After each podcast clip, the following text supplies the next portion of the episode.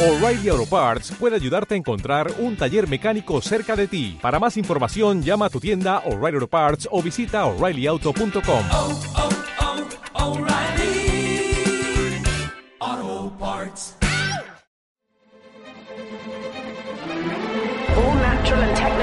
processes proceed in su- such a way the availability of the, the remaining energy decreases. In all energy exchanges, if no energy enters or leaves an isolated system, the entropy of that system incre- incre- incre- increases. Energy continuously flows from being concentrated to becoming dispersed, spread out, and wasted and useless. New energy cannot be created, and high-grade energy is being destroyed. An economy based on endless growth is Hola, hola, muy buenas. ¿Qué tal? Estáis escuchando Zaori Club Radio. Recordad que lo podéis escuchar en ondacampus.es y en Uniradio Huelva en el 103.6 de la FM.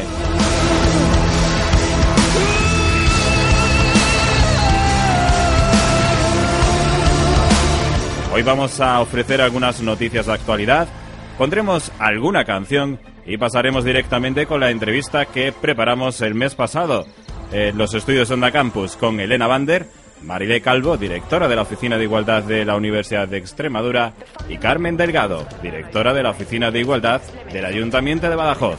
Sin más, comenzamos.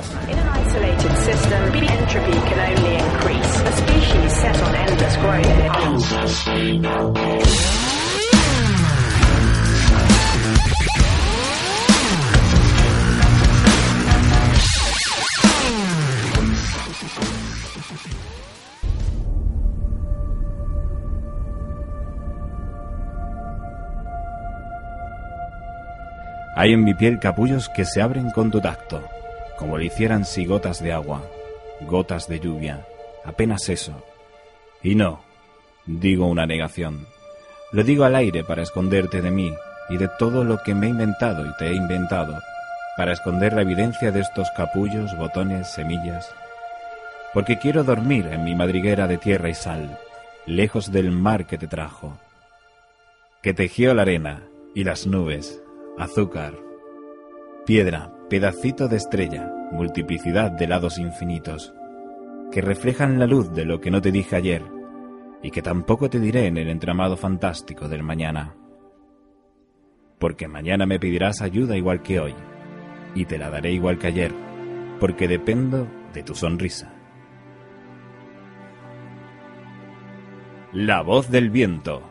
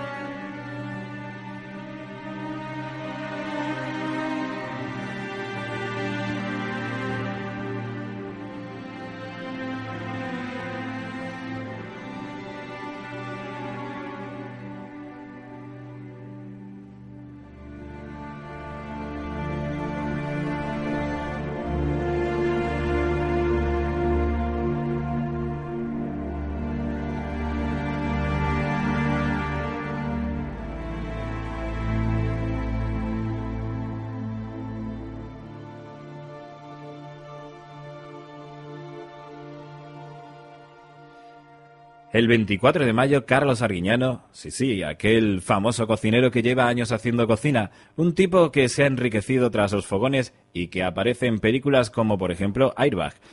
Bueno, pues este gran cocinero nos ofrece un discurso al que no le falta ni un ápice de razón. Escuchen. Pues la verdad es que lo que os comentaba antes, los recortes en, sanidad y en, en educación me tienen asombrado. Yo, que España está pasando problemas, está claro. Pero que haya que inyectarles a unos bancos sospechosos de todo. Pues son sospechosos, ¿no? Lo que es que 10.000 millones, 15.000 millones de euros.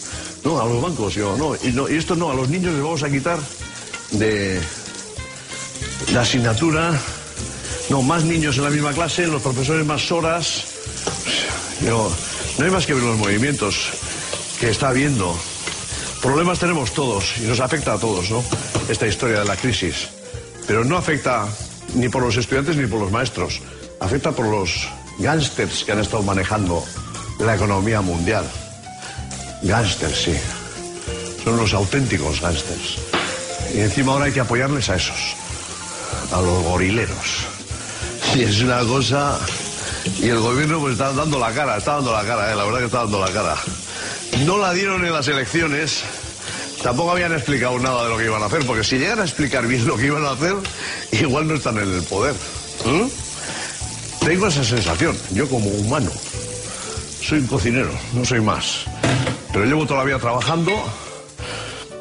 Llevo pues 48 años trabajando. No, no, no dirán que la crisis es culpa mía. Joder, lo que faltaba. No, porque lo mismo al final dice, la culpa la tienen los cocineros. Yo, joder, los cocineros. Los cocineros, ¿qué tengo que hacer? He pagado todo. Me revisarán todas las cuentas, me imagino. Pues tampoco me aprietan mucho porque eso es porque ya sabrán que aquí las cosas van bien. Pero que estamos aquí. Soy cocinero y me he hecho, a través de cocinero, luego me he hecho empresario, porque todo el mundo sabe que los programas, estos los produce Bainet, que es mi- en la que yo soy socio. Pero hacemos otras muchas cosas. Claro, y probablemente pagar más de 300 sueldos. Más de 300. Pagándolos todos. Empecé a pagar sueldos con 20 años. Voy a hacer 64 y he pagado todos. Digo, bueno, pues a mí no me expliquen muchas cosas. Ahora, si van a quitar el dinero de la educación... Qué problema. Hasta ahí no llego ya. Ahí me pillan. Nosotros, como suelo decir yo, a lo nuestro. Y a los que estéis en paro, no me queda más que daros ánimos y deciros que, que no rindáis. Que sigáis aprendiendo y a los jóvenes que vayáis buscando la vida, si no, si en España está duro, buscaros trabajo en el extranjero. Buscaros trabajo, que ya conozco muchos y más que van a tener que ir. Esto va a ser un país que hemos estado recibiendo muchos inmigrantes y ahora nosotros, nuestros hijos, van a tener que emigrar. Por eso, un respeto a los inmigrantes, que de la noche a la mañana, muchísimos cientos de miles de españoles probablemente van a ser inmigrantes. Un respeto a los inmigrantes. Pues sí, parece que nosotros también vamos a ser inmigrantes, Samuel. ¿Tú qué crees? ¿Vamos a ir por ahí? ¿Nos vamos a tener que largar fuera de, de este país? ¿O cómo lo ves tú? Bueno, eh, razón no le falta al señor Arguiñano. Eh, aunque sea, ante todo es un cocinero, pero un cocinero que hay que darle la razón. Un tipo que no es el primer vídeo, bueno, este es el primer vídeo que tiene el trasfondo que tiene porque habla de la crisis, pero normalmente este, este tipo en sus programas de cocina suele hablar de muchas cosas referidas a la, a la realidad. Y la verdad que tiene mucha razón, es un tipo dicharachero, un tipo del pueblo también, eh, arguiñano, y quieres o no comprende a la gente. Eh, lo que ha dicho pues tiene mucha razón. Mucha gente se está yendo a Alemania, pero esto no es nuevo. ¿No? Si se lo cuentan a nuestros abuelos, esto no es nuevo, ¿no? Porque nos- los- nuestros abuelos nos dirán, pero esto ya ha ocurrido antes, en la etapa de Franco, ¿no? Ocurrió, ¿no? Eh, Eso que dicen todos nuestros abuelos. Pero nosotros estamos en lo, en lo que estamos. eh, tenemos ganas de trabajar ya, sobre todo tú, que has terminado la carrera. Yo estoy en ello todavía. Y lo que tenemos que hacer es trabajar, trabajar y trabajar, aunque sea gratis, ¿no? Bueno, eh, el problema el problema es ese, ¿no? Como ya hablamos en uno de, de los programas de Zaori Club, eh, el problema no es que no haya trabajo, sino que primero tiene que haber formación, que no la hay. En la universidad no estamos preparados, no salimos preparados para el mundo que el mundo real, el- lo que se nos avecina afuera. Y primero tiene que haber formación, por supuesto, el trabajo, pero así estaremos hasta que alguien o algo o el, sistema que hay cambie. Sí, de hecho, el problema que, con el que nos encontramos eh, la mayoría de los jóvenes se encuentra precisamente en eso, en que nos piden eh, tener experiencia en estos trabajos y es que resulta que si no nos permiten trabajar, pues no podemos tener experiencia. Es como eh, la pescadilla que se muerde la cola. Así pues, vamos a pasar a otra sección, una sección de noticias.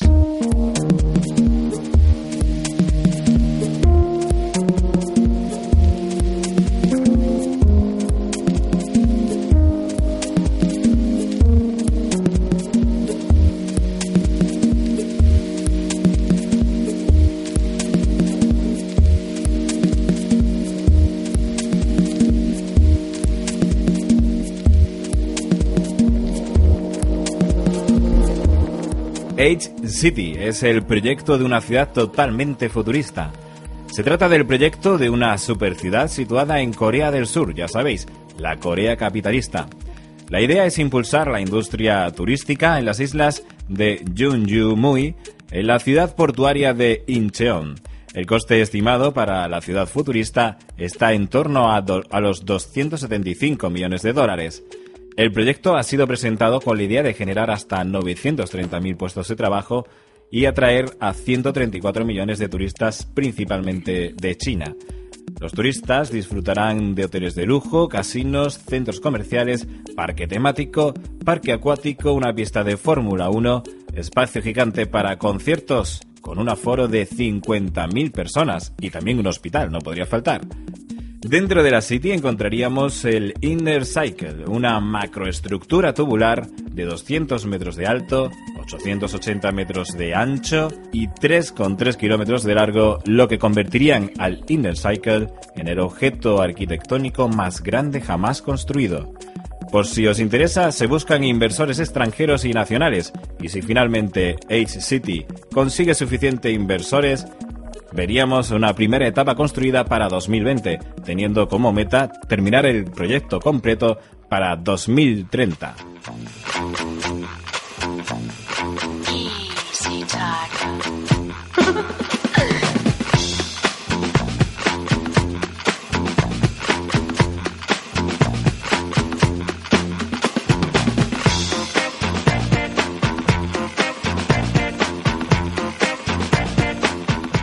Hablamos de Android, que se extiende hasta el campo de batalla, y es que DARPA, la Agencia de Investigación de Proyectos Avanzados de Defensa, lleva dispositivos Android que permite a los soldados recibir datos a tiempo real de los objetivos de su misión, imágenes y mapas.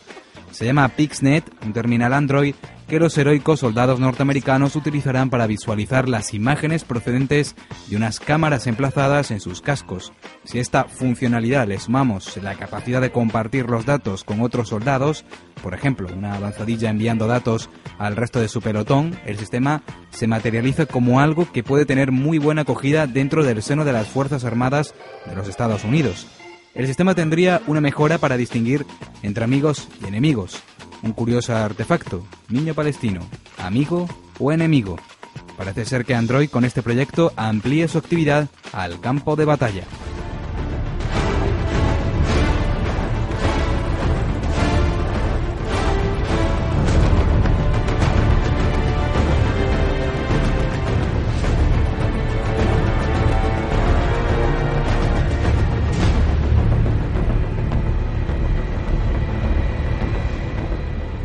Sam Mendes se tira al barro con una serie de ciencia ficción. El que fuera director de American Beauty o la recién estrenada Skyfall de la extensa saga de James Bond, parece estar decidido a aventurarse en una serie de ciencia ficción para la pequeña pantalla junto al guionista de Skyfall. La serie de televisión que están preparando tratará sobre un grupo de hombres extraordinarios y brillantes que se dedican a la caza de vampiros en el Londres de principios del siglo XIX. Logan y Mendes han dejado claro que sus vampiros no se parecerán en nada al moderno concepto de chupa sangre representado por, el, por la saga Twilight y las series de True Blood y de Vampire Diaries. Sus vampiros se basarán en el Drácula de Bram Stoker. Logan, guionista varias veces nominado a los Oscar por Gladiador, El Aviador o Hugo, será el encargado del guion. Mendes dirigirá esta prometedora serie donde las cadenas norteamericanas HBO, Showtime o AMC podrían estar interesadas en su emisión. Ya veremos, o no, qué pasa con este proyecto.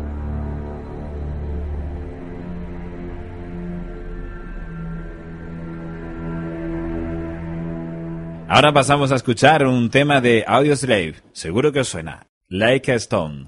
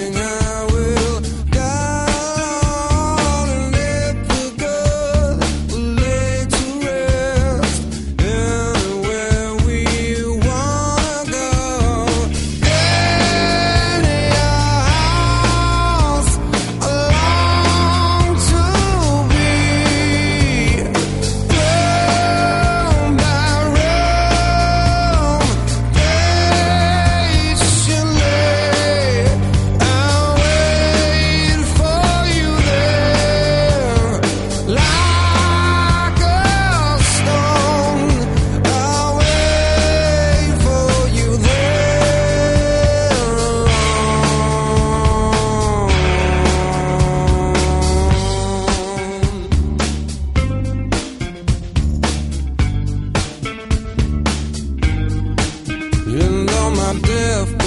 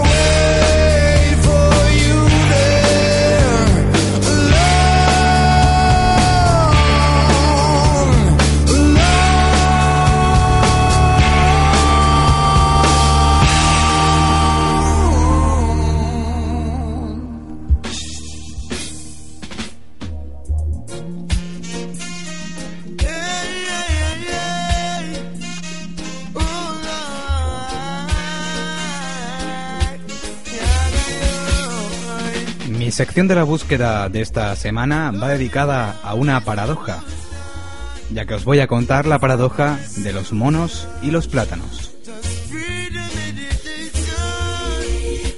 Para ilustrar la necesidad de preguntarse el porqué de las cosas, la necesidad de cuestionarse lo establecido, la necesidad de conocer las propias creencias y desafiarlas regularmente, contaré hoy la paradoja de los monos y los plátanos. La paradoja dice así. En un experimento se metieron cinco monos en una habitación. En el centro de la misma ubicaron una escalera y en lo alto unos plátanos. Cuando uno de los monos ascendía por la escalera para acceder a los plátanos, los experimentadores rociaban al resto de monos con un chorro de agua fría. Al cabo de un tiempo, los monos asimilaron la conexión entre el uso de la escalera y el chorro de agua fría, de modo que cuando uno de ellos se aventuraba a ascender en busca de un plátano, el resto de monos se lo impedían con violencia. Al final, e incluso ante la tentación del alimento, ningún mono se atrevía a subir por la escalera. En ese momento, los experimentadores extrajeron uno de los cinco monos iniciales e introdujeron uno nuevo en la habitación. El mono nuevo, naturalmente, trepó por la escalera en busca de los plátanos. En cuanto los demás observaron sus intenciones, se abalanzaron sobre él y lo bajaron a golpes antes de que el chorro de agua fría hiciera su aparición. Después de repetirse la experiencia varias veces, al final el nuevo mono comprendió que era mejor para su integridad renunciar a ascender por la escalera. Los experimentadores sustituyeron otra vez a uno de los monos del grupo inicial. El primer mono sustituido participó con especial interés en las palizas al nuevo mono trepador. Posteriormente se repitió el proceso con el tercer, cuarto y quinto mono, hasta que llegó un momento en que todos los monos del experimento inicial habían sido sustituidos. En ese momento, los experimentadores se encontraron con algo sorprendente. Ninguno de los monos que había en la habitación había recibido nunca el chorro de agua fría. Sin embargo, ninguno se atrevía a trepar para hacerse con los plátanos. Si hubieran podido preguntar a los primates por qué no subían para alcanzar el alimento, probablemente la respuesta hubiera sido esta. No lo sé. Esto siempre ha sido así.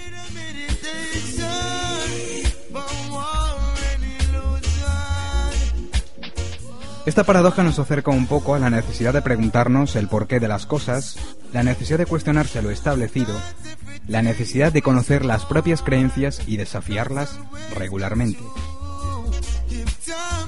Esta paradoja nos da una lección que es muy común en todas las sociedades, incluida los animales.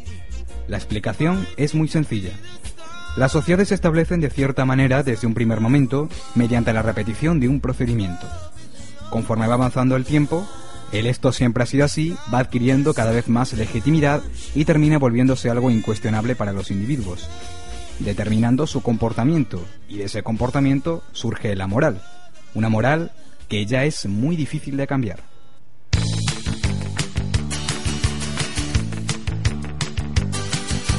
Y para terminar esta sección de la búsqueda, voy a terminar con una frase que dijo en su momento Albert Einstein. Triste época la nuestra. Es más fácil desintegrar un átomo que un prejuicio.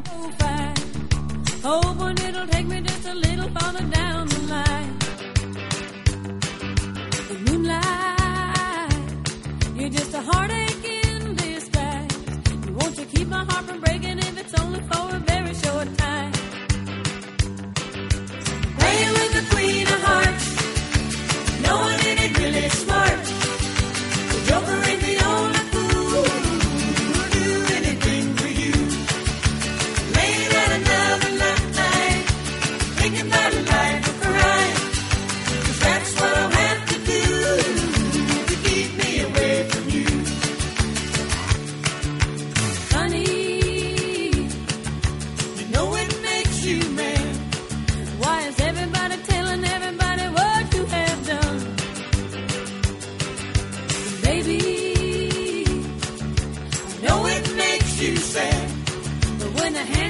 Heartaches, you know you got to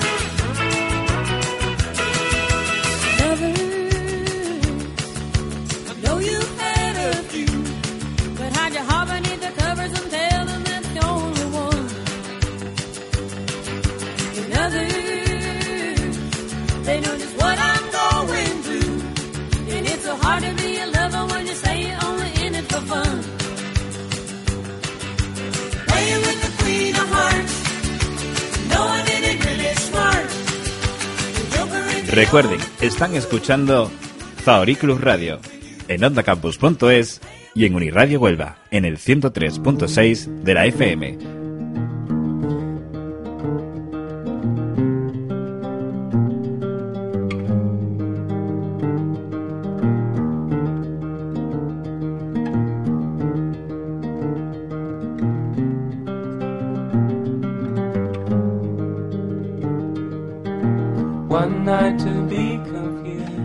Hoy tenemos con todos nosotros a Elena Bander, que llega desde Cáceres, donde ha impartido un curioso taller, y Marile Calvo García, de la Oficina de Igualdad de la Universidad de Extremadura. Hoy vamos a tratar un tema muy poco tratado en los medios de comunicación y es que se trata del abuso sexual en las familias. Para ello, Elena Bander, en un acto de valentía y a modo de autobiografía, nos cuenta en su libro En nombre del amor toda su experiencia y cómo superó los traumas causados. Se trata de una mujer bastante singular, todo se ha dicho. Nació en Argentina y un buen día tomó un avión hacia Inglaterra y después Elena estuvo viajando por varias partes. Aquí, pues, tuvo un reencuentro consigo misma. ¿Cómo fue ese reencuentro? ¿Desde cuándo empezó? Más o menos eh, tenía unos 25 años. La primera vez que viajé tenía 23. Y a partir de los dos años, de mis dos primeros años en Inglaterra, eh, probándome a mí misma que era posible ser independiente, haciéndome siempre retos, pensando que no podía superarlos, pero a medida que iba presentándose los retos veía que los podía superar. Esto me ha ayudado mucho a generar autoestima y poquito a poco, curiosamente, cuando fui ganando fuerza, me he atrevido a explorar cosas más profundas. En realidad no era consciente de que los abusos sexuales me habían generado muchísimas secuelas, eh, pero gracias a esta pequeña prueba de supervivencia que me hice saliendo de mi país tan joven y esa fuerza que empecé a tomar, mm, me empecé a hacer preguntas, ¿no? Me sentía como muy frustrada, muy bueno, ya había superado todo lo que lo que en teoría pensaba que no podía, que era mi independencia. Y cuando ya lo tuve superado pensé que no podía ser que la vida terminara ahí, ¿no? Porque seguía sintiéndome infeliz. Y entonces empecé a hacerme preguntas de qué estaba pasando conmigo, que no estaba satisfecha con mi vida.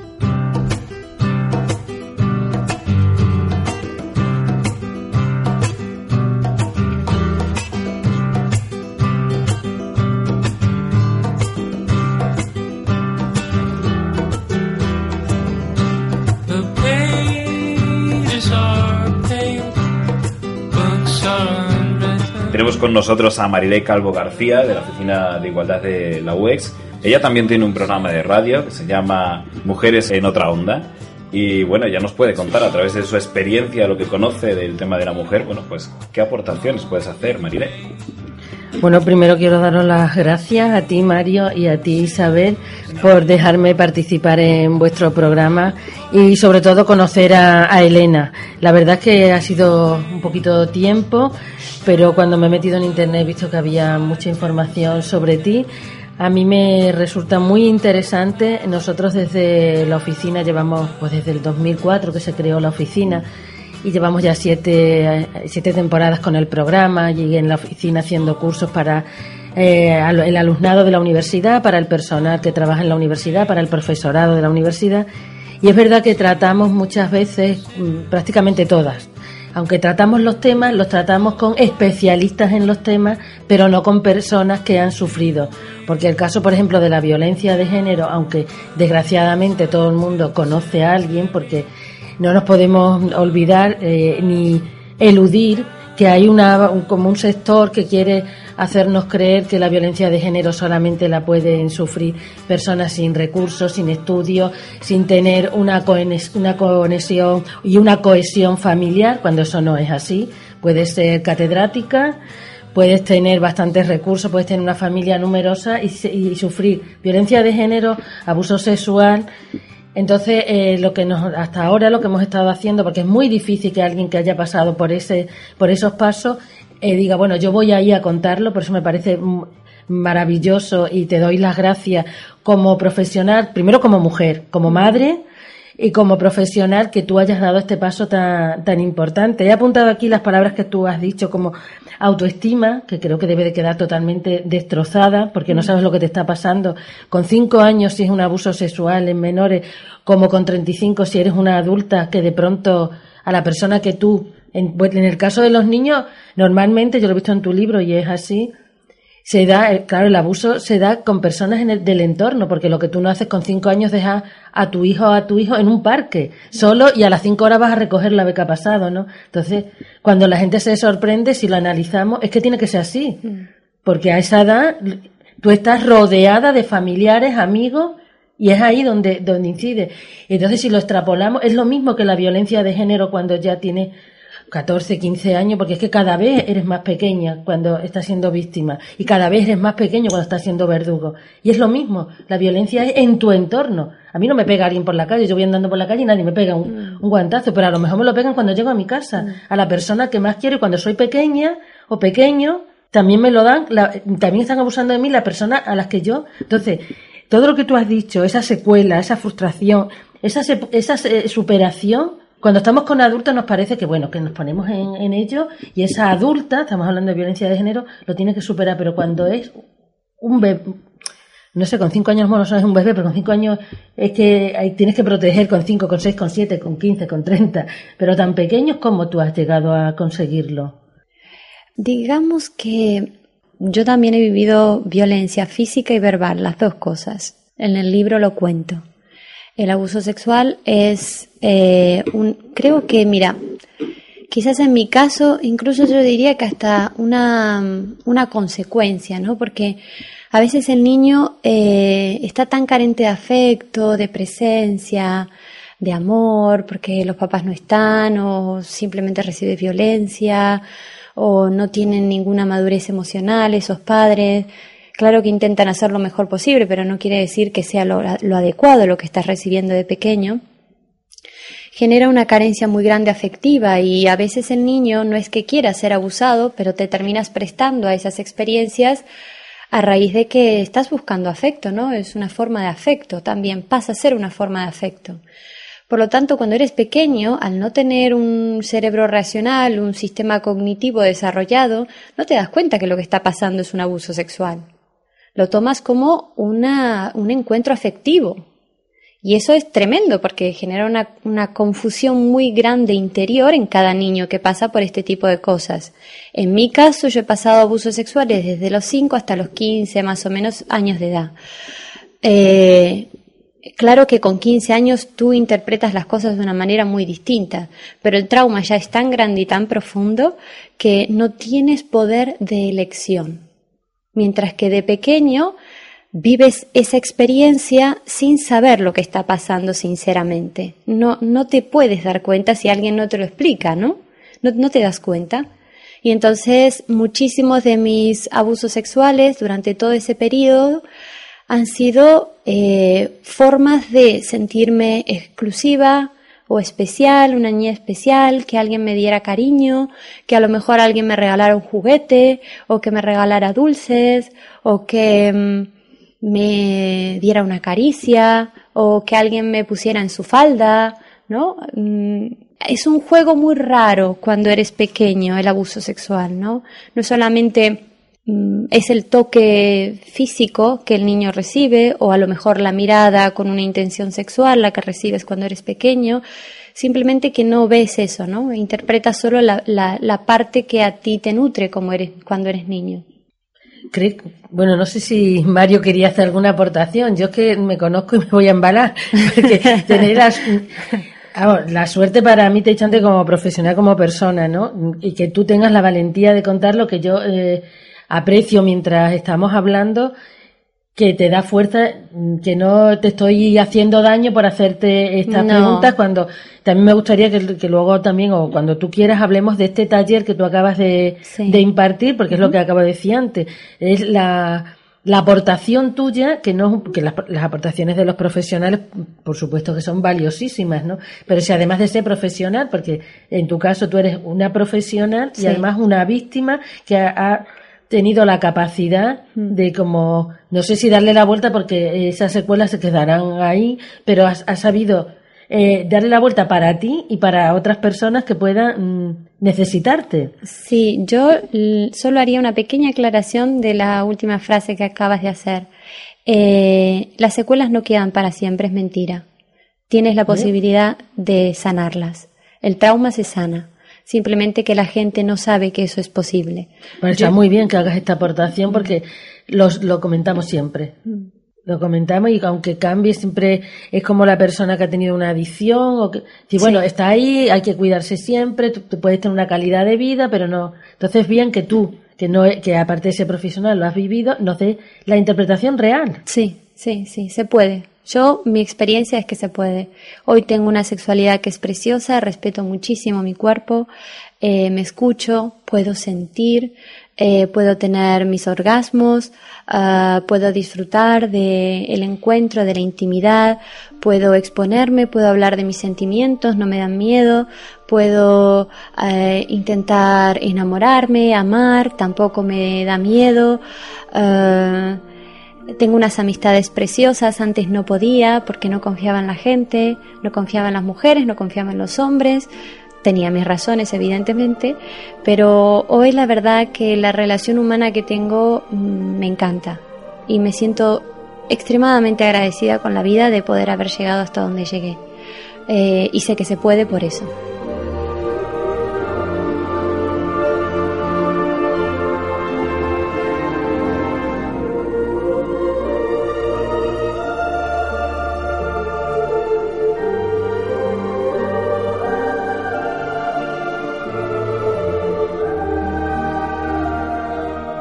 Bueno, es un mensaje realmente positivo, ¿no? Eh, su experiencia es positiva, lo que podemos sacar en conclusión de, de su libro es muy positivo y también sabemos que te estás formando también como terapeuta en Somatic Experience con eh, el doctor Peter Levine. ¿Nos puedes contar un poquito cómo va esto? Sí, es una formación muy especial que yo la sugeriría porque tenemos la suerte el año que viene de que van a hacer en España la formación en especialistas en trauma por primera vez. Y son tres años de preparación y esta gente eh, te forma para poder comprender la parte fisiológica de los traumas y poder entender qué es lo que ocurre dentro de cada persona, dentro de cada sistema nervioso eh, y poder comprender el motivo por el cual el ser humano queda, le queda secuela y la manera de resolver eso. Entonces muestran de una manera muy sencilla eh, cuáles pueden ser las herramientas más útiles para poder ayudar y asistir a una persona. Entonces, por primera vez va a suceder a partir del año que viene eh, la formación de especialistas en traumas en España. Como Estaremos, estamos, estaremos atentos, ¿no? Claro, al estar en una radio universitaria, a mí me gustaría que dieras, cuando has dicho esa formación de tres años, eh, ¿qué formación tienes que tener antes? Normalmente. No quiero separarme, no quiero separarme de lo que tú nos estabas contando, Sí. pero como está dentro, Vamos a hacer una cosa, yo les hago una propuesta. Investigadlo bien, ¿vale? Porque hay una página web en donde podéis tener toda la información. Y eh, la misma persona van a venir, eh, espérate, eh, este fin de semana, el 27-28 de octubre a Barcelona, una persona que va a hacer la formación, el taller introductorio de Somatic, que a lo mejor podéis dar con ella y hacerle una entrevista especial, que creo que ella puede ser una persona muy adecuada para esto, y entonces les puede dar eh, exactamente qué es lo que se va a hacer y cuál es el planteo de la formación. vale. Bueno, Gracias. eh, esa persona, ¿cómo se llama? Eh, Ah, Giselle, no me acuerdo su apellido, Bueno, es no pasa alemana. nada. Como tú bien dices, haremos investigación, periodistas en investigación aquí a tope. Y ya que estamos con la investigación, estamos con datos, eh, hablábamos de que tienes un libro que se llama El nombre del amor y eh, según parece, bueno, pues lo has eh, dividido en cinco partes, ¿no? Sí. La primera parte es autobiográfica, la segunda parte eh, cuentas las secuelas eh, de- del trauma Sí, y cómo de se manifiesta. La tercera es, eh, tienes el tema de los secretos, eh, los miedos. Sí. La cuarta habla sobre la sexualidad y la quinta y última parte consta de una guía práctica con preguntas, prevención y cómo actuar ante estos casos. Esta parte práctica la abres con eh, unos datos bastante esclarecedores y bastante, bueno, impactantes, ¿no? Según parece, hay estadísticas que dicen que hablan de un 90% de los casos eh, de, este, de abuso sexual son familiares o personas del entorno del niño o de la niña, ¿no? Sí, En un 95% de los casos son hombres los que abusan sexualmente, de los cuales el 17% es familiar directo, padre o padrastro, el 60% son parientes, tío, primo, hermano mayor, abuelo, el 20% amigos de la familia, es decir, amigo, vecino, entorno escolar, entorno religioso, y estos eh, son unos datos que a mi entender son bastante sorprendentes. Eh, no son muy conocidos. Hablábamos antes al principio que, el tema del abuso sexual no aparece mucho en, en los medios de comunicación. Eh, para eso estamos nosotros aquí hoy. Vamos a darle una vuelta de tuerca a toda esta información masiva que tenemos todos los días. Y estamos tratando un tema bastante, bastante curioso, bastante importante tratar. Estos datos, eh, ¿crees que hoy han mejorado desde que escribiste este libro? Supongo que estas estadísticas la- la- las viste en, en un momento dado y no sabemos hoy día cómo están estas estadísticas. Normalmente no sé cómo se manejan aquí en España, pero las estadísticas no, sea- no son anuales. Eh, van saliendo cada tanto. Eh, igual hay varias páginas web como eh, Saving Children y varios más en donde van actualizando estadísticas. Mm, Actualmente no sabría decirte específicamente si son eh, si siguen igual, si han mejorado, porque no sé cuáles son las estadísticas actuales. Eh, de todos modos, el libro no tiene tanto tiempo, estamos hablando de dos años nada más. Eh, no sé si en dos años las cosas cambian mucho. Bueno, esperemos que para bien, ¿no? sí, pero no sé.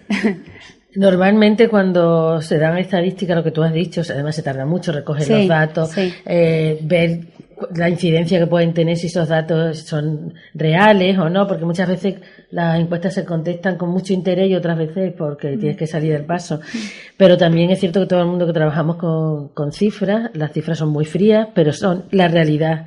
Son la, muest- la muestra de una realidad. y La realidad siempre es más triste y Sí. más de lo porque todo el mundo no reconoce lo que le pasa, pero vamos, no lo reconoce ni en el momento que, yo que sé, ahora con esta crisis tan brutal, con el paro que, que tenemos, ¿no? Pues eh, hasta que la gente ha empezado a decir lo mal que lo está pasando, que abre el frigorífico y tiene un yogur caducado, hasta ahora no se iba comentando. Y estos temas tan personales, mucho menos porque la violencia de género y no lo que conocemos que una mujer llega y pone una denuncia es porque cinco no la han puesto. Creo que el tema de, del, del acoso en menores debe de ser todavía mucho más tabú, muchísimo más por lo que antes hemos hecho incidencia, tanto yo al principio, ahora él, es la familia. Entonces, muchas veces antes se protege al abuelo, al padrastro, Sí. al hermano, que, a- a- que al menor, que, y la menor que está siendo víctima. Es decir, que el- que como siempre nos pasa y nos da miedo, pero lo tenemos que reconocer, es la punta. Esa estadística suele ser siempre Sí, la punta sí, del, sí. de una... eh, de un- es que ya es tan claro y tan evidente que se, que se comenta, se cuenta y se toma nota porque llega señalada, porque el trauma ya en el colegio se sabe, porque se cogen infragante y pones una denuncia o porque le has pegado al hijo mayor porque estaba abusando de la hermana pequeña o del hermano, pero la, la incidencia es mayor. Entonces, tu actuación conlleva a que mucha gente, me imagino que o sea capaz, si no de cortarlo porque no lo sepa, pero yo creo que, vamos, creo yo, porque tampoco he asistido a tu taller que me gustaría que contara, es muy valioso para quien haya sido víctima, que sea capaz de, de reconocer lo que le está pasando y de afrontarlo. Creo que tu valentía y tu eh, calidad de vida que tienes ahora debe de ayudar mucho. Sí. Y me gustaría, si puede Mario contar un poco este taller, en qué consiste, a quién va dirigido, quién puede hacerlo, porque lo hemos tenido en Cáceres, pero podemos tenerlo en otras ciudades extremeñas. Yo lo que hago en este taller y probablemente a finales de, de noviembre para el 21, 22, 23, creo que cae por ahí, eh, cuando venga a hacer una, un seminario para profesionales, eh, mi idea es eh, también poder ofrecer este taller aquí en Badajoz, ¿vale? Para no llevar a la gente a Cáceres. Todavía no lo tengo definido, eh, pero me gustaría mucho. Y lo que hago en este taller es abrirlo a todo el mundo que quiera participar y conocer qué es lo que ocurre a nivel fisiológico cuando hemos vivido cosas muy difíciles. Eh, digo difíciles porque no lo cierro solo al abuso sexual, porque cuando haces un taller de abuso sexual solamente la gente se asusta mucho y no viene, ¿vale? Entonces, como yo le llamo, es un paso hacia la conciencia como para tomar conciencia de lo que nos está pasando.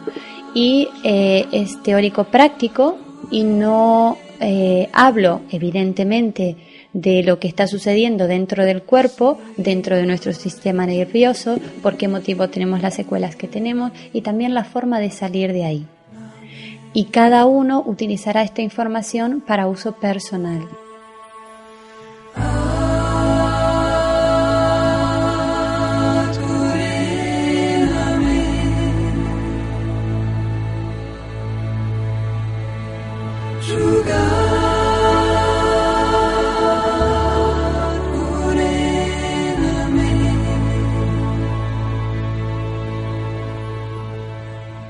En el taller no se hablan de cosas de cosas personales, o sea, nadie necesita, Tiene que ir a contar. nadie tiene que ir a contar absolutamente nada. Eh, yo eh, planteo unas soluciones, eh, explico qué es lo que está pasando y el por qué puede llegar a sucederte de tus ataques de pánico, de tu ataque de ansiedad, de tu hiperactividad o de tu depresión, el porqué de todas estas cosas que te ocurren.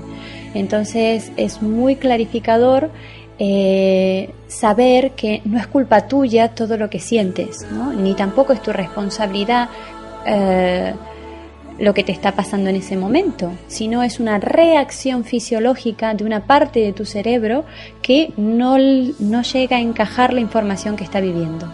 Ese taller también podía ir, o esa, eh, como creo que has comentado, como un taller y también otra actividad que sería una charla, coloquio, ¿no? Pues ya está dirigida también a trabajadores, trabajadoras de la educación, al Eso- personal que es- tra- eso lo está organizando el Ayuntamiento de Badajoz. Bueno, va- pero eh, eh, podemos hacerlo aquí o en otro sitio. Yo lo que quiero, si tú, tu metodología serviría serviría para que un Yo, docente, sincera- una sí, docente, sí. pudiera detectar Sí. en ese comportamiento del niño por, por hiperactivo. Bueno, eso no quiere decir que no se entienda que a ver si ahora vamos a todos los niños hiperactivos o que se aburren en clase porque tengan otras eh, expectativas, vayan a ser niños o niñas víctimas de abuso sexual, pero sí se puede dar a lo mejor, vamos, digo, que no sé si en ese el contexto que tú trabajas se pueden dar unas pautas para que el docente pueda detectar, si detecta puede eh, no tener la certeza, pero sí decir a ver si aquí está pasando algo. Sí, bueno, yo quiero hablar en ese sentido. Eh, una formación así eh, en relación a educadores y bueno, pues tengo que decir eh, en relación a ello que, que un profesional eh, se da cuenta perfectamente de qué ocurre en la familia, según se comporta el niño y a través de la experiencia ya cuando enseñas en, en- la escuela, eh, sabes perfectamente qué le pasa al niño. Yo sé a lo que te refieres, Marilé, supongo que te refieres a que hasta qué punto ese profesional de la educación podría hacer este taller que podría aportar este educador, ¿no? En, en el aula. Que podría aportar y que podría Después de- recibir. de este taller, sí. Yo eh, lo hablo, hablo más de eh, fisiología del trauma, ¿vale? Eh, de lo que está ocurriendo a nivel fisiológico.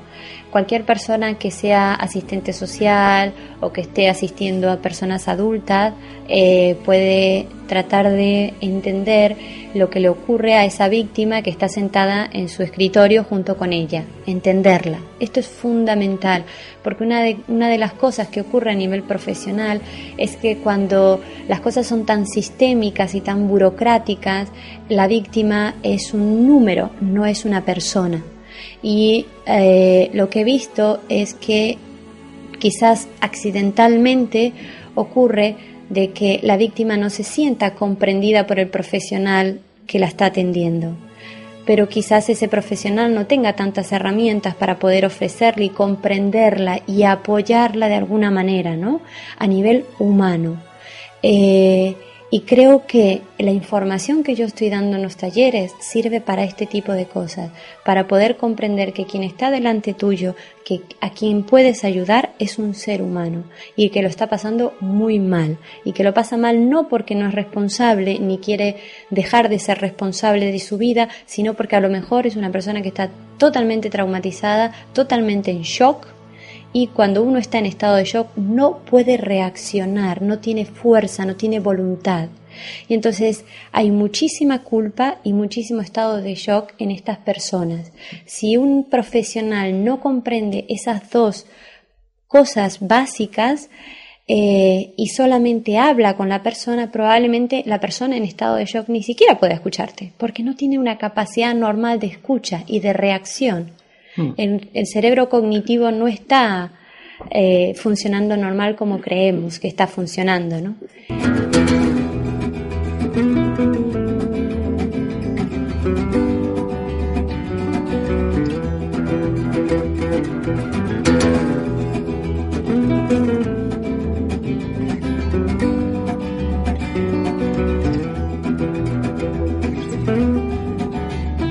Es lo mismo ¿Decías que?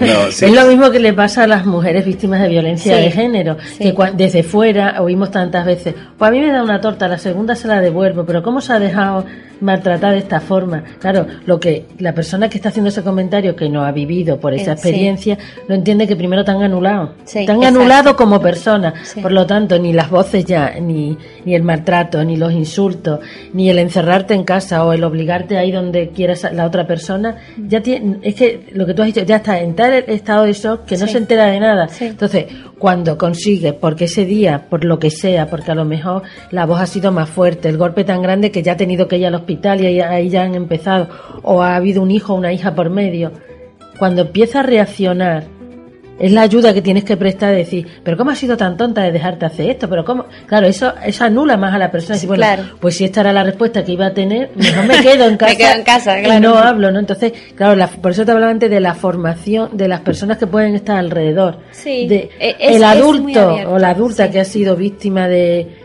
de abuso sexual de pequeño o la, eh, la adulto, normalmente violencia de género, hay también hombres, yo no igual, lo niego, igual pero más- Maribel, muchísimas eh, más Maribel, mujeres. creo que eh, una cosa que habría que tener en cuenta en este tipo de temáticas, o por lo menos yo lo tengo en cuenta, es que hablamos de un núcleo familiar afectado, no hablamos de un niño víctima o de una mujer víctima, hablamos de un núcleo familiar afectado. Por lo tanto, tanto la persona que está generando el daño como la madre que no puede proteger a la cría o no puede protegerse a sí misma, como el niño que está eh, viviendo como papá le pega a mamá o como eh, suceden los abusos en- entre los hermanitos, todos necesitan un apoyo, porque a veces nos dedicamos solo a un ámbito. Ay, pobrecito el niño, que lo que le está pasando. Sí, pero algo está pasando con la madre, que, que no puede defender a ese hijo y probablemente no lo esté pasando bien dándose cuenta que no puede hacer nada por su propio hijo. Y probablemente ese, ese hombre que a lo mejor está abusando necesita un poco de asistencia psicológica para darse cuenta de lo que está haciendo, porque, quizás él también esté tremendamente eh, traumatizado y no puede hacer otra cosa que ser violento. Ha habido mucha polémica y desde la película, por ejemplo, Te doy mis ojos, donde aparecía tratar al violento, que el violento, entonces ha habido mucha polémica de cómo quitar recursos para las mujeres víctimas de violencia de género o para los menores víctimas de violencia de abuso o de, o de violencia y gastar esos recursos en los violentos. Ha habido mucha polémica, pero yo particularmente y con otras personas también creo que si atajas una cosa y no estás tratando la otra no llegamos a ningún sitio porque ese núcleo que puedan ser 100 personas, 1000, dos, una, sigue actuando igual porque no sabe, porque tampoco sabe por qué lo está haciendo. Porque, por ejemplo, cuando Isia Boyan hace la película es porque asiste a, a estas reuniones y se da cuenta que, que no saben ellos por qué lo hacen. Entonces, es exactamente, por ejemplo, la ley de, de igualdad y contra la violencia de género de Extremadura es la primera ley de este tipo que habla de los hijos y las hijas, de la protección que tienen que tener los hijos y las hijas, no solamente lo que acabas tú de decir, la madre que está siendo violentada, sino ellos y ellas también tienen que tenerlo, porque es el núcleo. Sí. Aislar, si, si hemos dicho desde un principio tu- en tu libro que la violencia contra el menor se da en el núcleo familiar de amigos, de los más cercanos, sacar un elemento de ese núcleo no nos lleva a ningún sitio. No, no, no porque la dinámica familiar tiene que seguir y de alguna manera eh, si tú alejas al niño de mamá y papá, por más malos que sean, le estás alejando un afecto también, ¿no? Entonces esa carencia afectiva es, es la presencia de la afectividad de mamá y papá es importante. Lo Es que pasa es que tenemos, que, sí. tenemos que ayudar a mamá y a papá a que sean personas sanas, ¿no? A que puedan realmente gestionar eh, la familia con amor. Porque muchos de nosotros ni siquiera eh, hemos recibido suficiente amor para decir, bueno, muy bien, ahora tengo hijos y le voy a dar no el amor que me han dado, sino el doble. No sabemos hacerlo. Los seres humanos, lamentablemente, por las situaciones que hemos vivido, no tenemos la capacidad de amor que un niño necesita. Y entonces tenemos que enseñarle a los adultos cómo se ama. Bueno, vamos a hacer un pequeño incisivo, un inciso, perdón, y a ver qué os parece este audio. ¿Has visto? Sí, acabo de verle. Un simpático muchacho, ¿no? Joey está radiante de felicidad. Se me ha alegrado el corazón con solo verla. Mike, ¿no estás un tanto extrañado? ¿Extrañado? ¿Y por qué iba a estarlo? He conocido muchos matrimonios entre miembros de diferentes razas. Y por raro que parezca, acostumbran a dar buen resultado. No sé por qué. Tal vez porque se requiere un esfuerzo especial por ambas partes. Eh, más consideración y comprensión de las que suele haber en los matrimonios de hoy en día. ¿No podría ser eso? Sí, podría ser. Me alegra que lo hayas dicho. Es un bonito pensamiento.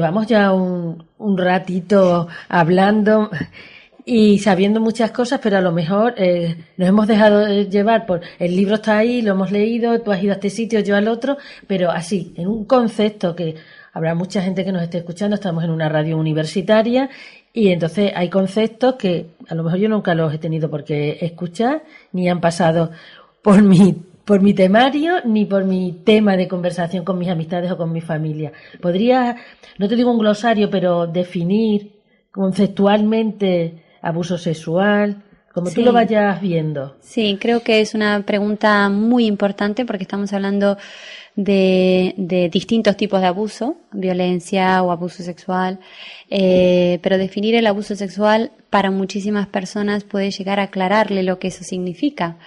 Eh, curiosamente, ayer cuando hice una presentación del libro en Cáceres, una mujer me dice, a mí no me ha pasado nada, a mí no me ha pasado nada. Y digo, ah, no. Y entonces, ¿qué me quieres contar? Porque era la única frase que me decía, ¿no? Me dice, bueno, yo he tenido un intento que me han tratado de violar unos niños adolescentes cuando iba a mecanografía y tal, pero bueno, por suerte me podía escapar y no me ha pasado nada. Digo, wow, eso realmente es una situación muy traumática verte en, una cosa así, ¿no? Entonces ella no consideraba que eso podía llegar a ser un abuso simplemente porque no la habían penetrado.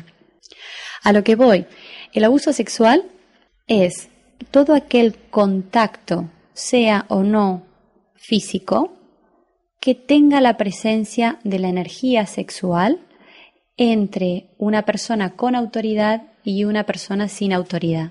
Por ejemplo, si hablamos de un adulto que se dirige a un niño, esta persona adulta sabe lo que está haciendo, el niño no lo sabe. Esa diferencia de poder entre uno y otro hace que se transforme la situación o el encuentro sexual en un abuso. O por ejemplo, en el caso de un adolescente que ya está en una etapa de exploración sexual, eh, tratar de jugar sexualmente con un niño pequeño también puede ser un abuso sexual.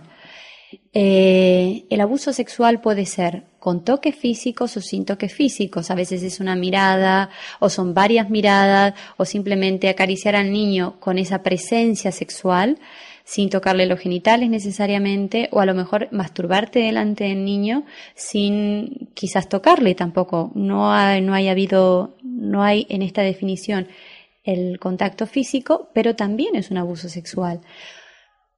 Y vamos ahora a los que tienen contactos físicos que son a través de los genitales, si te tocan o, o, si a lo mejor te obligan a, a besar el pene o si te lo besan a ti eh, o te besan la vagina o te introducen algo dentro de la vagina, si sean las manos o el pene, pues estos ya son, ya son con contacto físico. Pero el abuso sexual también puede suceder sin contacto físico, simplemente con la presencia de la energía sexual de un adulto dirigida hacia un niño, también estamos hablando de abuso sexual.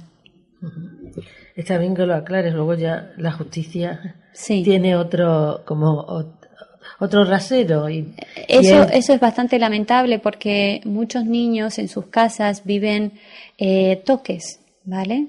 Eh, los tocan o obligan al, al menor a, a masturbarlos eh, y claro, mm, no tiene secuelas físicas, que es lo que muchas veces la ley busca, ¿no? Sí.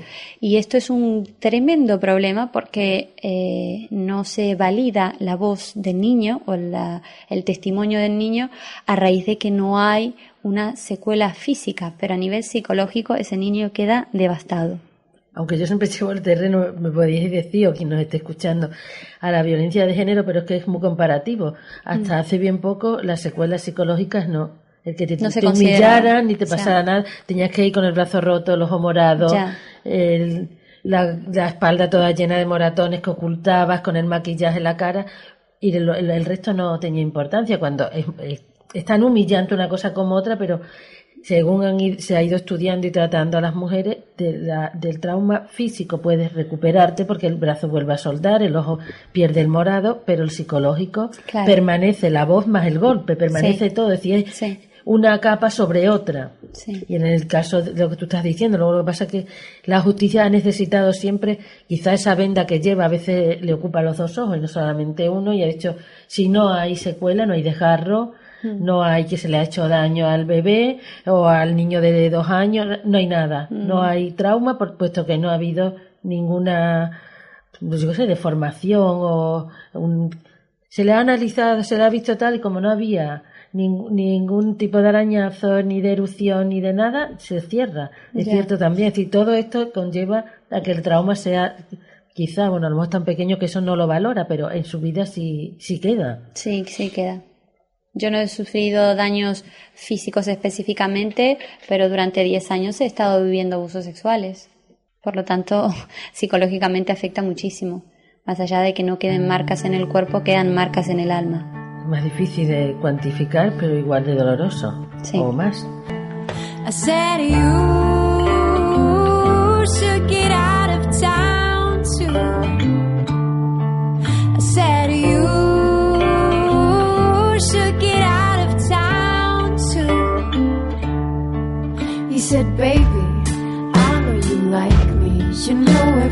Bueno, Maride, eh, tus aportaciones son súper interesantes.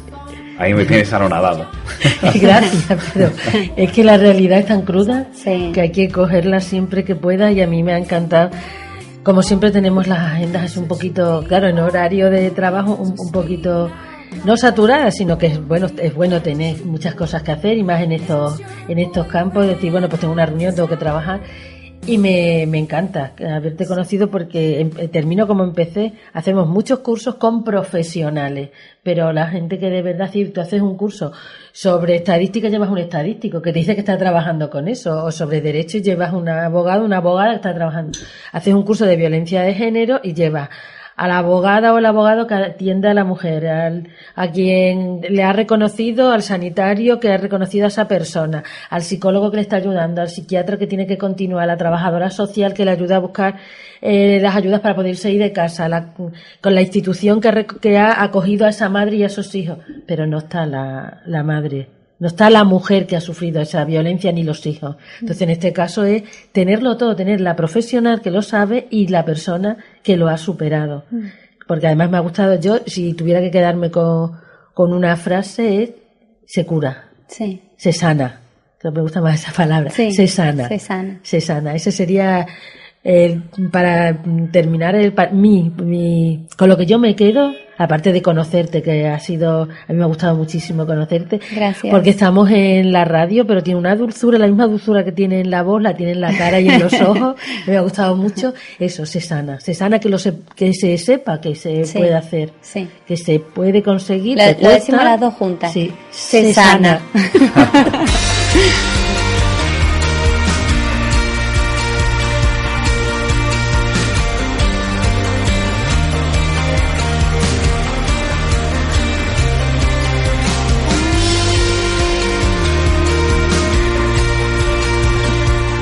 Bueno, pues con esta, esta palabra eh, tan sanadora, se sana, pues nos despedimos de, de Marilé, que tiene otros asuntillos por ahí eh, que tratar. Ella tiene que seguir trabajando como eh, persona que representa la Oficina de la Mujer de la Universidad de Extremadura, así que la dejamos con sus tareas.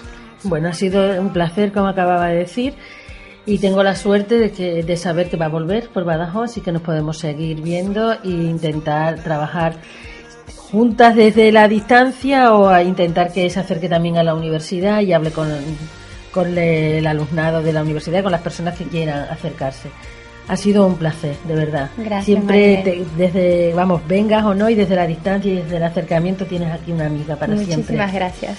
Y un beso para todas las personas que nos están escuchando. Gracias Mario por haberme invitado al programa, ha sido un placer. Yo siempre con mis prisas, pero este mí. ratito, este, esta isla de, de tranquilidad y de conocimiento, te lo Mm. agradezco mucho.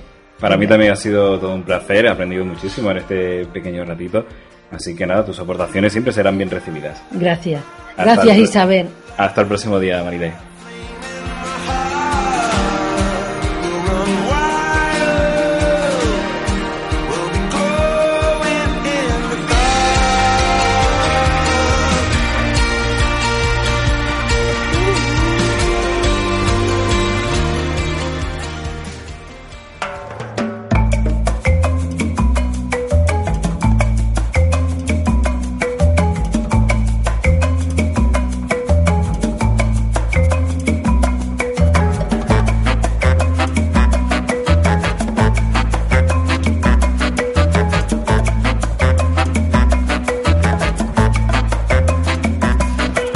Bueno, pues volvemos de nuevo. Vamos a seguir con Elena Bander, que recordemos que, viene desde Barcelona, es eh, argentina por naturaleza, y, y está aquí con nosotros para contarnos su experiencia, este libro que escribió En nombre del amor, eh, sobre el tema del abuso sexual y todas estas cosas. Ella quiere hacer una aportación más eh, con el tema de las estadísticas actuales de, de abusos sexuales y el secreto, que, que es un, un tema bastante a tener en cuenta. ¿Qué nos puedes decir sobre el tema de las estadísticas, Elena? Bueno, eh, mm, le sugería a Mario que por favor me hiciera esta pregunta porque muchísimas personas que han vivido abusos sexuales en su vida, en su infancia, eh, creen que solamente les ha ocurrido a ellas porque es uno de los traumas que genera muchísima vergüenza y muchísima culpa y la gente no se atreve a hablar de esto.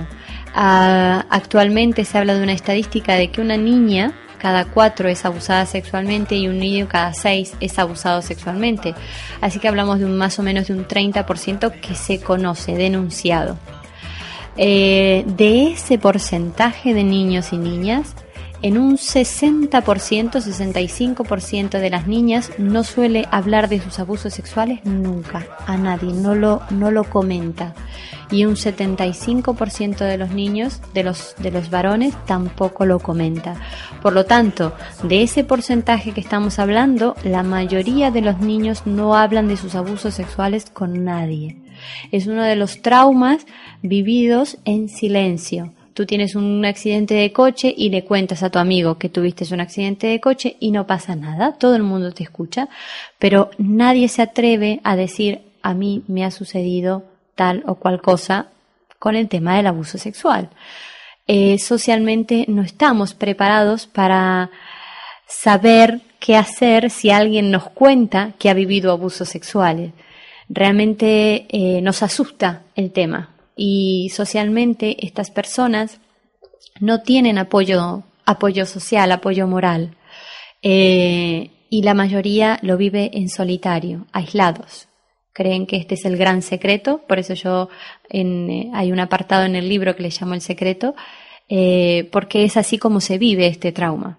Muchísimas personas con suerte alguna lo termina diciendo, trata de superarlo, de encontrar herramientas, de poder salir adelante, de darse cuenta que esto no ha estado bien en su vida y que quiere eh, cambiar, pero muchísimas personas no, lo guardan como creyendo que nunca les ha ocurrido nada, que nunca les ha generado ninguna secuela y que, y que bueno, que es algo que ya pasó y que no les influye. Y en realidad a nivel psicológico deja unas marcas bastante importantes, muy profundas.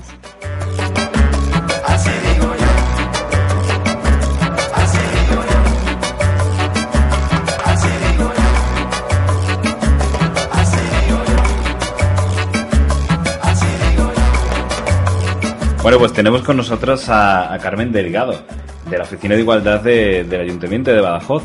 Se está gestando por ahí eh, un, taller, una charla eh, con el Ayuntamiento de Badajoz, con Elena Bander, y esto lo tendremos eh, para el mes que viene, en noviembre, concretamente para el día 22 de noviembre. Y bueno, ¿qué se espera de todo esto?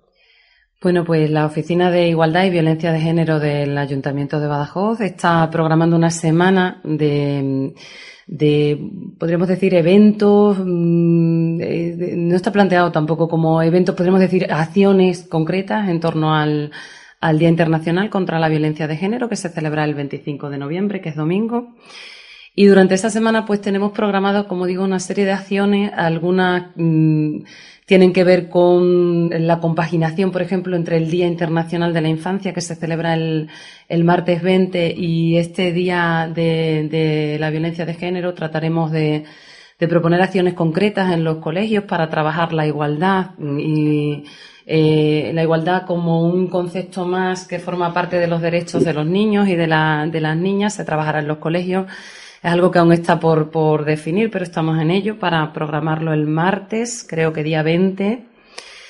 Estamos también trabajando en la programación de alguna película en torno a la violencia de género para, para, para tratar este tema desde, desde el arte, en este caso desde el cine. Y, eh, y como podemos decir eh, acto o evento estrella está el taller que propone Elena Bander dedicado a profesionales eh, para tratar el tema de, los abusos sexuales, de los traumas que, que se esconden detrás de estas vivencias. También entendiendo que bueno, la violencia de género es algo también muy próximo a esto, esto, a esto que ya comentaba, ¿no? A cómo también se vive desde el secreto, desde lo que no se puede contar, desde lo que no se puede admitir, desde, bueno, hay muchas mujeres que no están pidiendo ayuda, que no están reconociendo ni siquiera el, problema y creemos que había los suficientes puntos en común con este tema como para que, para que Elena pudiera mm, venir y, y hablarnos de esto y, y, bueno, sobre todo tratar el tema eh, bueno, de una manera mm, entre la conferencia divulgativa y el, y el taller específico para, para profesionales y, y que bueno, entre todos podamos ver un poco de, aportar un poco de más luz a este, a este problema que, que sin duda es grave. Sí. Bueno, tú te has leído el libro, ¿verdad, Carmen? Pues sí, lo leí este verano con pasión, tengo que decir, porque la verdad que el libro es espectacular, es absolutamente, bueno, no puede dejar indiferente a nadie, eso seguro. Está escrito desde el corazón y eso siempre se agradece muchísimo. Y, y lo recuerdo como una lectura apasionante que desde luego recomiendo a, a todo el mundo, esté o no interesado en los abusos sexuales, porque es una experiencia Mm, contada eso, como digo, a mí me pareció espeluznante lo que, lo que cuenta Elena ahí, con qué sinceridad, con qué capacidad, la verdad, y, y me parece una lectura súper recomendable. De hecho, estoy aquí para conocer a Elena hoy personalmente porque, porque tenía ganas desde que leí su libro, me, me pareció verdaderamente espectacular. Y, tengo muchas ganas de que se celebre ese taller porque estoy segura que las aportaciones serán interesantísimas. Gracias. Una pequeña aclaración que creo que es muy importante. Este libro no se vende en librerías, ¿vale? Solamente a través de la página web, que es en nombre del. Y entonces la gente lo puede encontrar ahí directamente, en nombre del amor.es. Incluso está en Facebook. En nombre del amor está en Facebook.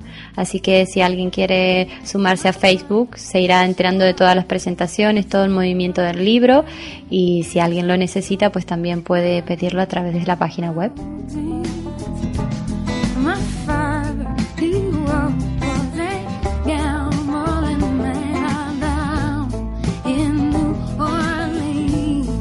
Tengo que decir que el título a mí me pareció súper acertado. Porque es verdad que en, en nombre del amor se hace mm, cosas verdaderamente dramáticas y está muy bien que alguien desde una experiencia traumática como, como la que ha vivido ella, ¿no? Y, tantas otras personas que ni siquiera tratan el tema, lo que ella dice, ¿no? Ella que ha sufrido o que ha vivido, que ha podido vivir ese proceso de curación y, que tiene tan asimilado qué ha pasado ahí, cuál es el proceso y, y por qué nos escondemos, mm, bueno, detrás de determinada, de determinadas mm, acciones que se llaman amor y que no tienen nada que ver con el amor, por supuesto. Eh, ella que, que tiene tan claro el proceso y que ha podido vivir ese proceso de crecimiento personal partiendo de su propio eh, trauma me parece mm, me parece un testimonio tan tan válido porque ella no es la terapeuta que habla desde la desde la asepsia de no ella es además la víctima con lo cual lo que tiene que aportar Elena creo que es el es, eh, es el todo no El- en la visión absoluta y, y eso es súper interesante claro Bueno, ¿qué canción recomendáis para, para cerrar el círculo? Para... Sorpréndenos, tú eres un romántico. Venga.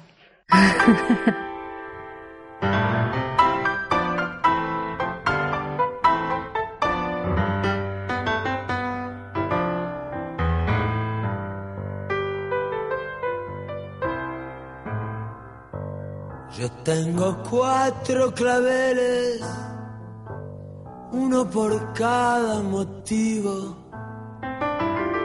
El encuentro, tu mirada, mi secreto, nuestro olvido.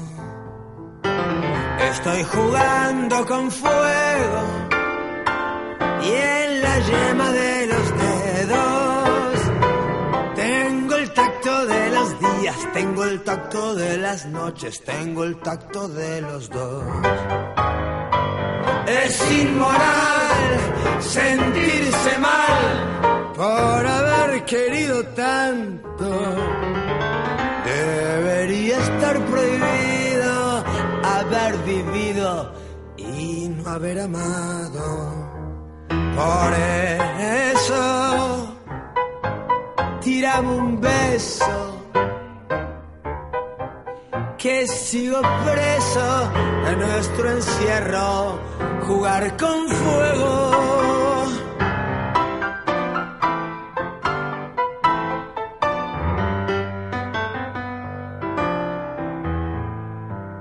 Si me quedé sin aliento y no pude dar contigo, va a venir la noche negra para quedarse conmigo.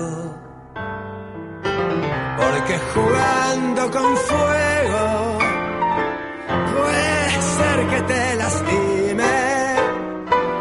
Puede ser que te lastime, puede ser que sufra un poco y nos quememos los dos. Es inmoral sentirme mal por haber querido tanto. Debería ser prohibido haber vivido y no haber amado. Por eso, tirame un hueso mm, que contigo preso de nuestro encierro, jugar con fuego. Con fuego por un tango así. Y muy juntitos los dos, para vos, reina. Bueno, un tema increíble, ¿no? Precioso, gracias. Ahora estoy enamorada. Yo, yo sabía que os iba a sorprender, así que...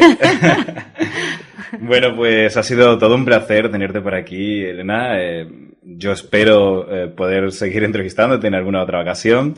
Carmen, eh, lo dejamos ahí hasta el eh, próximo día de noviembre. Perfecto. Vamos a estar eh, trabajando todo, todo este mes para, para ese día.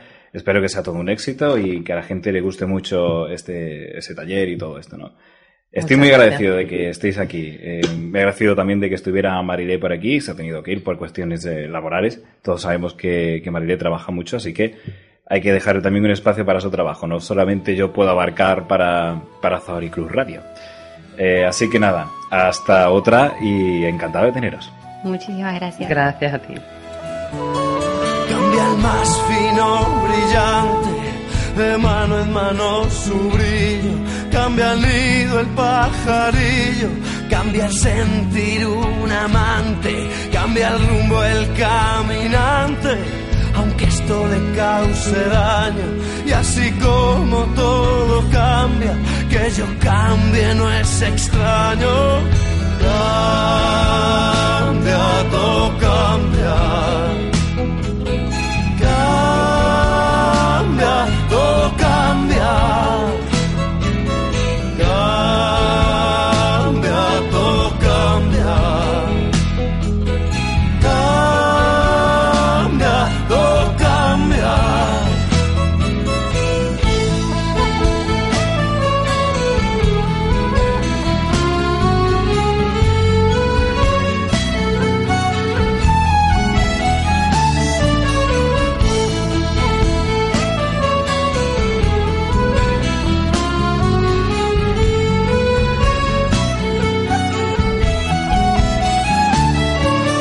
Sol en su carrera cuando la noche subsiste.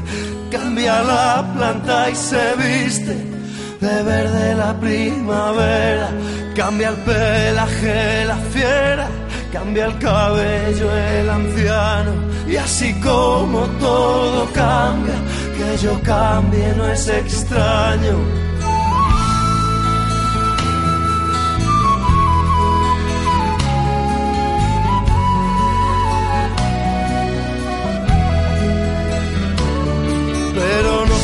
Cambia mi amor por más lejos que me encuentre, ni el recuerdo ni el dolor de mi pueblo y de mi gente.